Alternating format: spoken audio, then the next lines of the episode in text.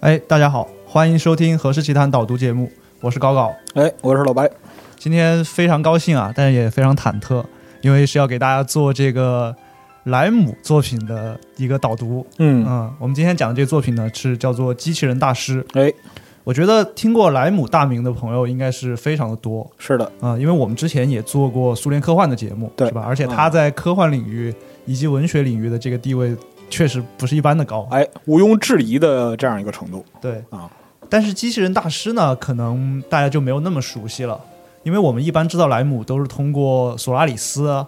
啊然后包括像塔可夫斯基拍的那个电影哎，对啊，他给人一种那种特别严肃深沉，对，然后让人读不懂，哲学了，朋对友对对对啊，就那样一个形象。我觉得这个也无可厚非，确实是他创作的一个面相。哎，但是呢，我和搞搞我们俩就是讨论了很长时间，嗯，就是怎么去传递莱姆的写作风格。答案是很难传递对对对，啊，因为他不仅是科幻大师，事实上科幻只是他的一个头衔儿对而已，涉及的一个领域。他本身作为这个波兰的国宝级作家，嗯是，对成就和造诣呢，其实是在文学领域也是赫赫有名的啊。这个人会六国语言，但是呢，只用波兰语写作，对啊，波兰人的骄傲这样的。然后呢，他的除了科幻作家身份之外，还有这个波兰宇航协会的创始人嗯啊，波兰控制论协会会员，嗯波兰国家最高奖励白鹰勋章的获得者。整个他的作品横跨的领域包括说医学啊、数学，然后物理学嗯，啊、信息学，以及就是说，之前不是说他是这个控制论协会的会员嘛？对就只要你能够想到的现代信息学科，它几乎都有涉猎。嗯啊，所以说他不仅是一位科幻作家，更重要的是在文学方面的造诣，在科学方面的成就，都是有目共睹的。这是莱姆在这个就是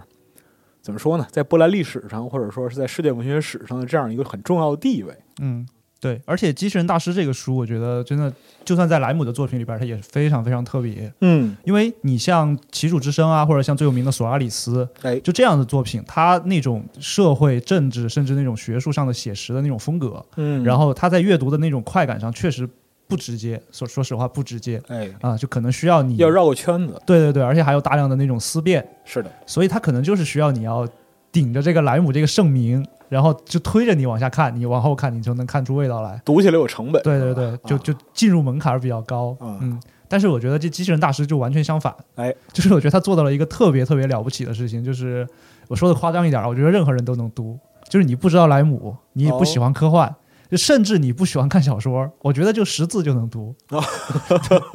就可能有点夸张啊哦，但是确实是我对这个书的一个很直接的一个体会。哦，就为什么这么说呢？因为这个书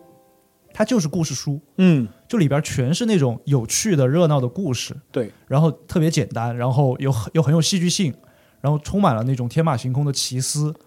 而且还特别滑稽。看这个小说，你直接开始嗯一点障碍都没有，嗯一上来就把你抓住。就像它这个名字啊，不知道怎么读啊，但它是由两个词构成的，是赛博和后和一个词词缀。那个词缀呢，其实就是会就跟那个伊利亚特的名字是特别像，哦对，所以它马上就会让你想到这种古典史诗。哦，但其实这个是一个戏仿，就是说，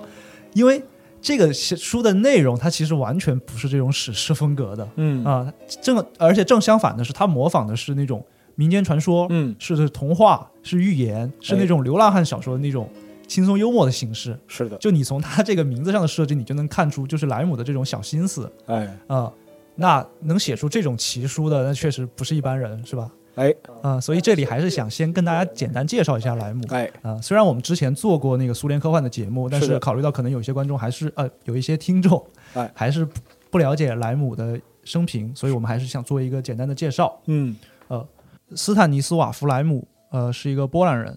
然后是一九二一年出生于利沃夫，嗯呃，他是一个犹太人。哦，利沃夫这个地方，它的政权归属历史上其实数度更替是，啊、他一战前是在那个哈布斯堡奥匈帝国的治下，哎就在莱姆出生前两年，他还是属于西乌克兰人民共和国这么一个短命政权。哦，然后到了莱姆出生的那两年，就前面两年吧，然后他就回到波兰了。嗯然后到了今天呢，他又已经属于乌克兰了。哎呃所以这是一个各种文化、语言风俗汇集的地方哎，啊、是一个杂糅的地方。对嗯，然后莱姆的少年和青年时代呢，几乎都是在利沃夫度过的，而且他受到家庭的影响，他最开始是学医的，因为他的父亲是一个猴科学家，嗯然后在奥匈帝国时期是一个军医，哦，啊、所以莱姆就从小就受到这种影响，所以他就在利沃夫大学接受医学训练。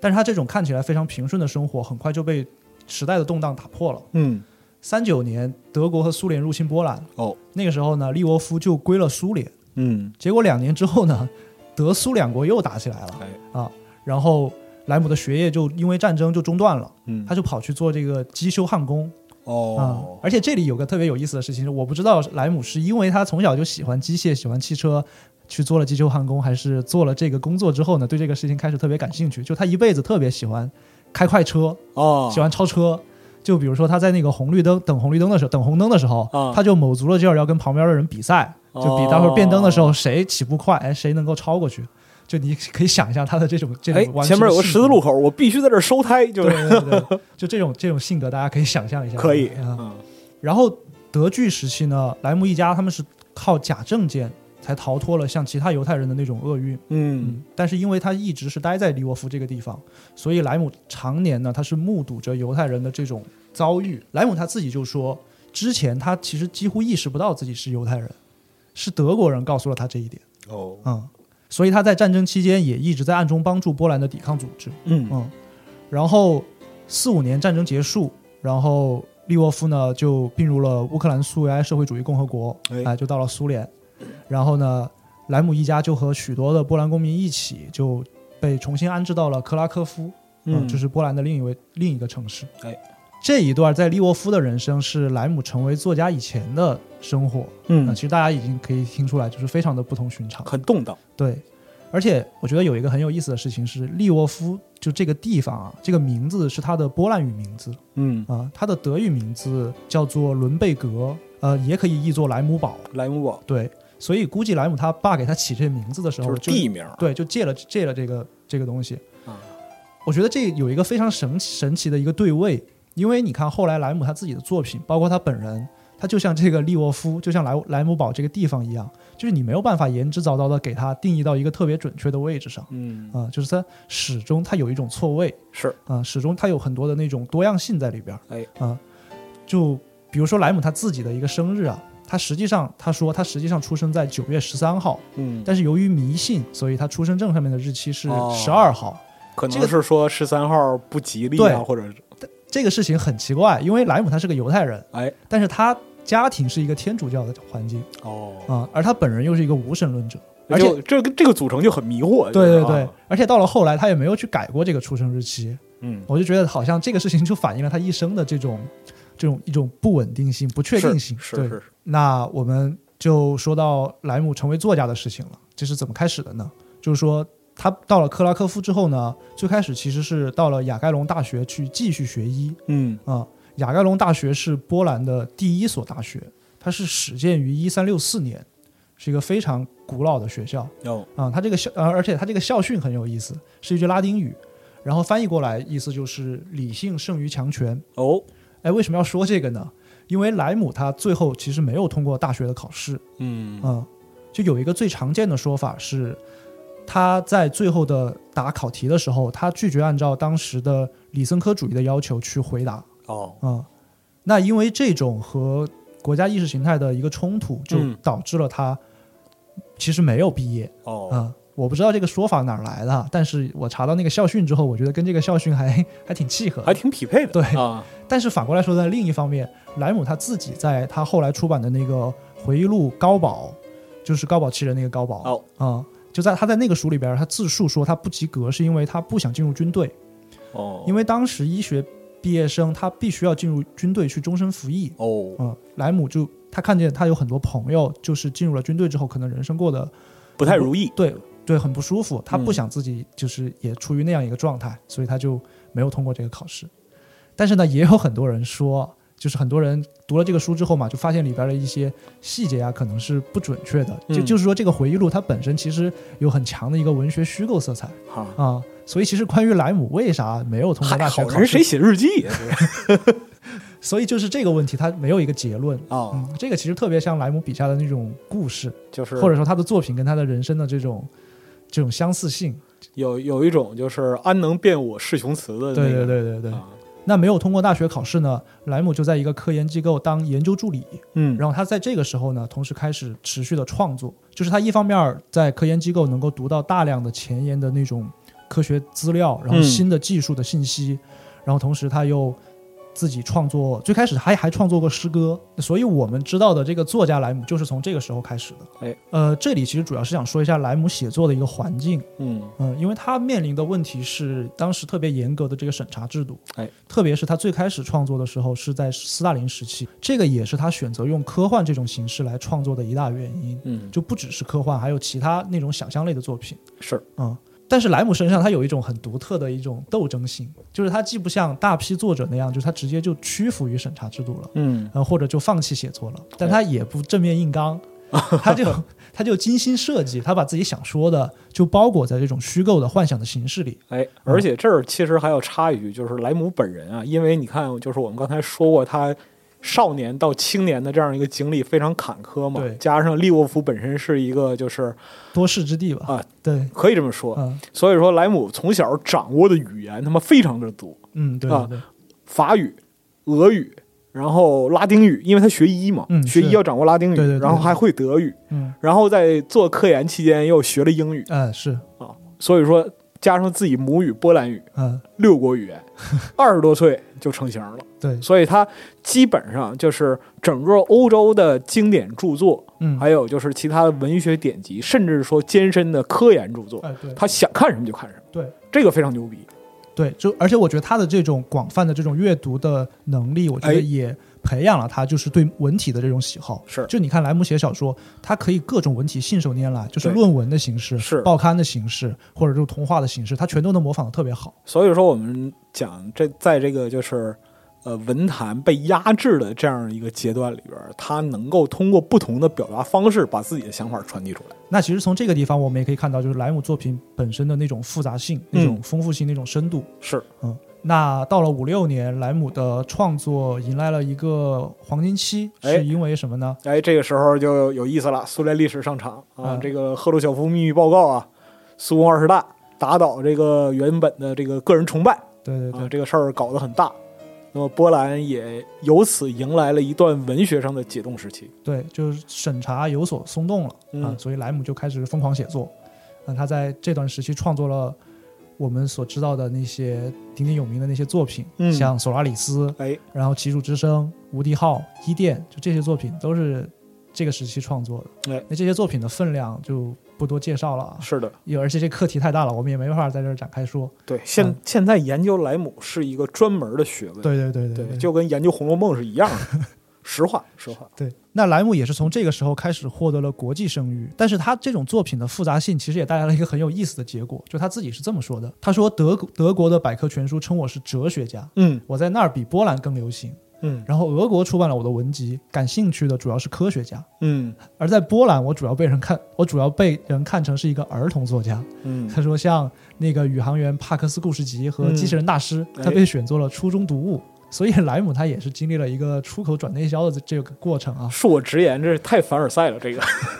对他自己说，哎波兰从来没有发现过我啊、啊。但是到了今天，我们也知道，就是莱姆的重要性已经获得了绝对的认可。是嗯，但他自己还有一个没有说的身份啊，就是他其实还是一个未来学家，是的，因为他遇见了大量现代技术的诞生。对。嗯而且他是最早的这个控制论的研究者，嗯，对包括说刚才我们提到他是波兰控制论协会的这样一个会员和发起人。嗯，是嗯。而且我想说的一点是，大家可能不太了解，莱姆他是到零六年他才逝世的，嗯，所以其实好多他预见到的那些技术，他是算是亲眼见到他们他的。见识对过对对互联网。对 对，嗯但是莱姆他其实到了晚年，他首先他不创作，他不再创作科幻了，嗯，他主要开始写一些评论是或的者那种论文性质的文文论章的对对这对，样一个内容。对，而且他对人类科技发展的一个现状呢，他是感到有一些悲观的。哎，但是这个呢，我觉得不是说莱姆他是一个特别顽固的人，是因为他的这种悲观，我觉得是从他一生的这种创作还有他的经历当中产生出来的。对，因为他最重要的一个主题就是技术和伦理的这种冲突。我觉得有个评论家的说法很有意思，就是他说有时莱姆似乎对自己的工作有些不满，嗯，因为为他从事一个相当不正常的职业嗯啊。他说这是一个什么职业呢？一个有偿的恐怖专家，嗯一个撒旦外科医生。就是他在解剖桌上展示人类后，开始从肠道中取出更多的器官，并不断喃喃自语说他们几乎不适合人、文化等崇高使命。嗯就是莱姆他其实他的作品持续关注的是人的这种可以说是一种脆弱性吧，就是说嗯从心理、生理，然后社会、政治对真理的认识等各个层面，是，他总是发现人的一种失败吧。嗯就是借那个评评论家的话来说，就好像说人不适合人这个概念。对啊，但是同时伴随着所有他这些失败的对这种失败的考察之后，嗯其实留下来的是莱姆对人的一种关切。是嗯，而且他的这种关切不是那种改造式的关切，因为他一辈子他其实都在反对各种所谓的终极解决方案。哎，嗯，就机器人大师就是一个典型的例子，就里对边有很多很多对于这个东西的思考。他这个二十个故事里边儿很多都是嘲讽这种终极解决方案，对对对对就是妄想一刀切、对，一劳永逸的解决所有问题是，但事实证明这个这样做是违背人性的。对，而且搞出很多特别荒谬、荒谬就的是事情荒谬可笑的事情，对嗯特别好玩儿。哎，而且它也不是一种怜悯，因为他的那种自嘲，其实在作品里边表现的更更甚，嗯，就是他这种自我嘲讽、是自我揭露。啊、我觉得，所以莱姆，我觉得他的这种状态，他其实是想面对真实处境当中的人。嗯嗯，我觉得这个是莱姆他的作品的一个特，就是深处的一种特别强烈的情感。就是有一种面对客观真理的伟大，让我们反思自己的渺小与软弱。那虽然这些介绍啊只涉及了这个 莱姆的万一，哎，哎，但是我觉得大家也能感觉到，就这个人确实是不简单啊嗯说到这个，就是莱姆在未来学方面的成就，我必须指出啊，是莱姆提前预预知到了，就是今天的人们啊，将把有声读物作为主要的这样一个娱乐和学习来源嗯啊。他在一九六五年写的小说里边就提到说，电子书还有有声读物将成为啊未来人们的就他设想是一个宇航时代，嗯但是在那个时候，就是人们在太空之中靠什么呢？啊，听有声 书来、啊来来作为消遣，啊 就这样。挺合适的。哎，很合适。那说回机器人大师，就莱姆在这个书里边呢，他创造了一个用我的话来说是一个中世纪宇宙。嗯，就就为什么这么说呢？因为里边就出现了大量的那种中世纪典型的元素，啊，这种国王，然后公主、骑士，还有龙，还有传教士，哎啊、但另一方面，同时它又充满了各种科学技术，然后里边儿这种数学的、物理的、化学的，然后像控制论的知识，还有这些概念，就是随处可见是的，啊、而且特别厉害的是，它的这些放在这里边儿的这些知识、这些概念，它可以跟它其他的，比如它的哲学思考、它的心理学的想法，然后社会学的思辨，它全都能够交织在一起。对，啊、就达成一个非常，就是那个肢体特别特别密，但是你读起来就完全没有障碍。哎，啊、就这么一个效果，我觉得特别特别的，就是很有冲击力，是就阅读上很有冲击力。开始的时候你可能会把它当成一个就是，呃，中世纪神话啊、呃然后套上这个就是宇宙背景的对对对，这样的一个故事。但是嗯你往下读下去，其实发现它会更像一些，呃，寓言，对就有这种很神奇的一个功效，就是你明知道它所编织的这个中世纪宇宙嗯是一个虚幻的、不存在的、假托的时空。对但是你会发现，就是骑士、龙、国王和发明家在这个世界里边显得非常非常的又和谐又有趣对对对，啊。就确实很和谐。然后你觉得特别所有的事情就发展起来特别顺畅，就各种那种特别 drama 的事情的发生，嗯就又又出乎你的意料，是又的不会让你觉得突兀哎，啊、那这个书呢，它包含了这个宇宙里边的二十个故事，它全都是那种类似单元剧的方式。嗯，然后它主人公是两个机器建造师，哎，呃，这两个人的设置也特别卡，有有有点卡通，嗯，就是一个呢是那种直率鲁莽的，另一个是精明，然后谨小慎微，然后有时候比较刻薄。啊，这没头脑不高兴。对对对，就就这种典 典型典型的人物设置。嗯然后故事模式呢，通常就是他们发明了一个什么机器，然后结果就出乱子了，然后他们就要去收拾这个烂摊子，哦，对？吧？或者就是有别人来，呃，委托他们制造什么机器去干什么，哦然后，而且这两个人之间还互相瞧不上，就各种冲突，哦他们就刚自己也会对对互相对吐槽对这对样嗯对，互相吐槽，互相在背后就是使坏什么的，哦，我懂了，中世纪哆啦 A 梦，对对对。 可以。那就是在这种简单到俗套的模式里边儿，他莱姆他全都能给你写出特别有意思的花样来。而且同时，他非常神奇的保留了莱姆的那种深度，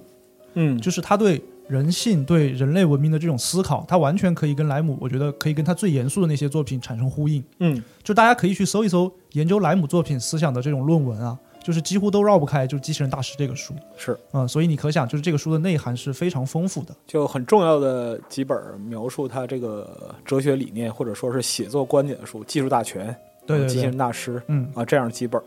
就无论是在内容上有所突破，还是在形式上有所变革，其实这个都是对于莱布文本的一个特别好的研究范例。嗯，而且这样的作品，其实你放到整个科幻史里边去看，它也是凤毛麟角的，嗯就是这种奇怪的、奇妙的风格，然后是的而且能够写到这样的高度，因为就是写这种题材的科幻呢，它其实有一个难度，嗯，就是呢，你设定的一个背景，对你很容易掉进自己设定的这个背景哎里边儿，就是写来写去呢，它就真的变成中世纪故事，而不是科幻故事了。对对对，很容易写砸，就很容易写砸了对。但是就莱姆本身呢，他其实是把他对于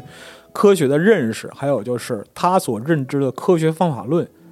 的规则，或者说是允许的范围，嗯在每一个故事里边阐述的都非常的清晰。嗯那你看起来就是这是两个就是骑士或者说是发明家的这样一个冒险，嗯但实际上它背后是有非常严格的科学原理在指引着整个故事发展的脉络。对对，每而且就是每一个故事都是以科学的需求为开始，嗯然后以就是人们的主观忽视科学啊，或者说是那个背离了科学的那个需求等等等等，就这些出人意料的结果嗯啊，作为一个结局。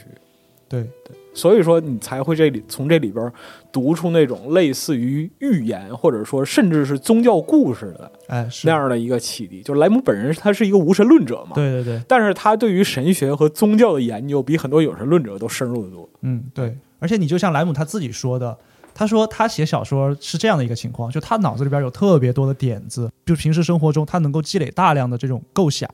他觉得最难的其实是把它组织成一个故事，嗯这个对他来说是最麻烦的。哎，但这本书你可以这么去看，就是莱姆找到了一个最舒服的一个写法，方法对，，就就直接就写嗨了，就是这种奇思妙想，真的就是到处都是，就是随随手可见。就是他用这种形式能很容易的把这些想法和点子编织在故对事里，对，而且啊编的特别好，就哎是连缀的特别的流畅，然后又特别的深刻。哎，啊、啊、我想从总体上还是给大家介绍一下，就机器人大师的一些特点哎不做剧透啊，啊。对对对，呃，对，没啥，没没有剧透，没有剧 透 就最明显的啊，首先从故事背景上来说，哎，就是它全是这种华丽的王国，然后比如说一个骄傲的国王，嗯或者说有一个星球上有有这么一个文明，嗯啊它就整个的感觉是那种很浪漫。先扔个设定，对，然后他的那种幻想是那种特别光滑明亮的那种，就是让人觉得非常轻松愉快的这么一个氛围。童话故事，对对对，啊马上就把你带入进去，而且他基本都是用那种喜剧啊，甚至闹剧的形式，就是特别戏剧化，特别特别热闹。哦，就是《堂吉诃德与桑丘》，哎，对对对，但是处处呢，它都能落到对于人性乃至对于文明的思考，就嗯这种错位、这种冲突就带来的那个故事的张力特别强。比如说，他在这个《再造世界》这个故事里边儿，他就是一个国王，他被传教之后，他想要去改造世界，啊，他就把两个主角叫过来，然后呢，两个主角就给他造了一个模拟世界的机器，嗯，哎，就在里边看他设想的这种世界会如何运作。他们模拟了三种世界，都都跟这时间有关啊。嗯，然后，但是呢，这第一个事件呢，它里边发生的是一个骑士和贵妇偷情的一个故事，然后第二个是一个那种俗套的间谍故事啊、哦，然后第三个就很难很难形容啊。第三个就是它是一种伊甸园想象，就在那个里边、人没有物质身体，哦，就是你看的时候觉得特别胡来，啊，啊，但是这三个戏仿，就是它从形式上和内容上都是给你这种就是特别荒诞，哎，但是这种荒诞可笑的情景，它全都是从那个国王他这种改造世界的这种宏愿里边来的，嗯就是是那个导致的。所以你在笑的同时，你绝对可以感觉到，就是他对这种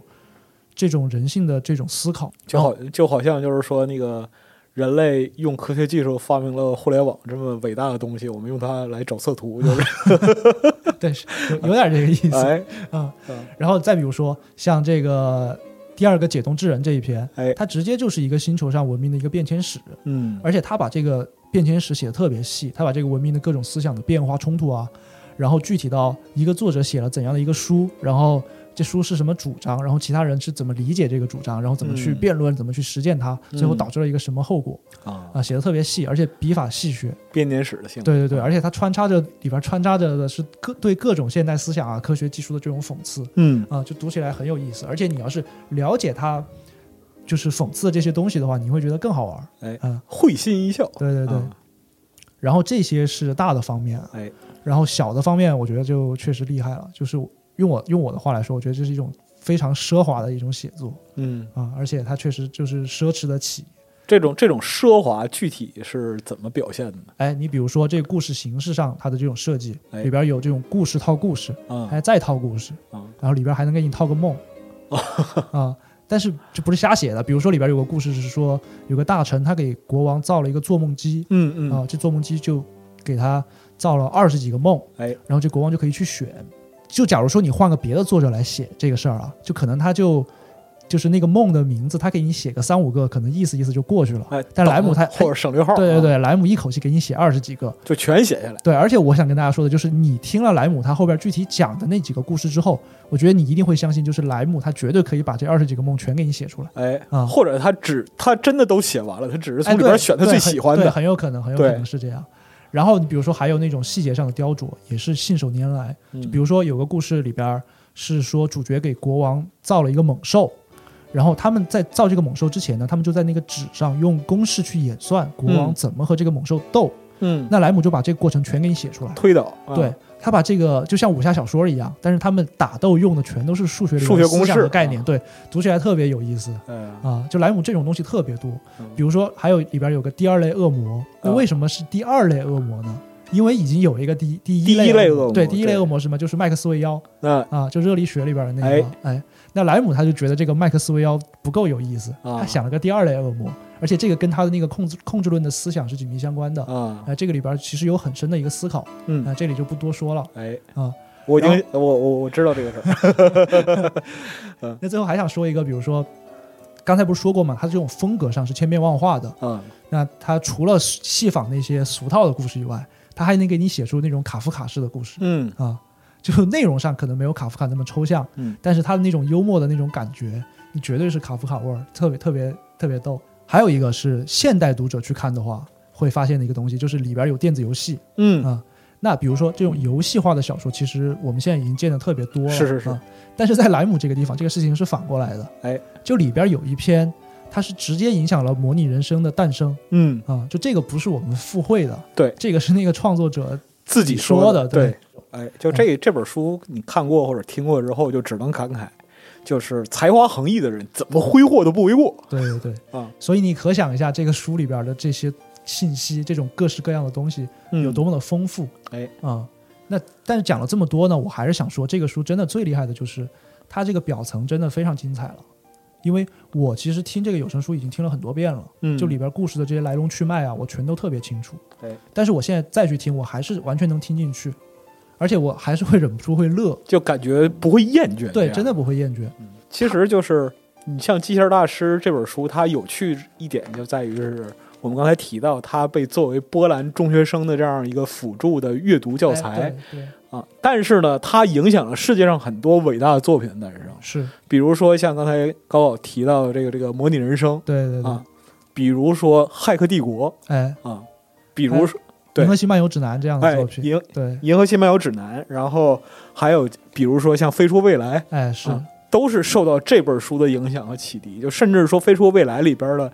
这个 Bender，嗯，就是直接受到这个《机器人大师》里边对机器人描述的启发出来的。哦，对，这样，对，就是我觉得在莱姆的这个《机器人大师》里边儿，有意思和有意义这两件事情，它是共存的。哎，嗯，嗯，其实就是也已经说了很多关于这个书和莱姆本人的相关的事儿了啊，哎但是就是更多的还是希望听众们能够就自己去体验吧。我们这次的有声书是果麦文化授权的这个全新译本。哎，呃，这个版本呢是上海外国语大学的毛蕊老师他从波兰文直译过来的。嗯啊、而且是一个全译本。是吴山解的。哎，因为以前的故事它或多或少有以前的译本，它或多或少有一些简化啊。这个这次是吴完山解全的对啊，这而样且可以就是信息是最少的损失。对对对，嗯而且它篇目上也是最全的，哎就收录了总共二十个故事，嗯，比以前的版本多了五个故事，大家可以就是听得更更爽。哎那我们这次的有声书呢，是由万物声学制作，哎然后云飞老师演播，免费试听集会跟本期节目同时上线啊哎，希望大家都去听听看。好的。嗯，那就不多说了，不占用大家的时间了，大家赶紧去听吧。 啊，哎呀，这紧张语无伦次可还行啊。嗯、对，就是又高兴又忐忑嘛，哎确实是。也希望就是大家能和我们一样，哎，尽情享受莱姆的奇思妙想，然后在这部有声书里边儿获得乐趣与思考兼具的这样一种体验。嗯，对嗯，好，谢谢各位。哎，谢谢大家。嗯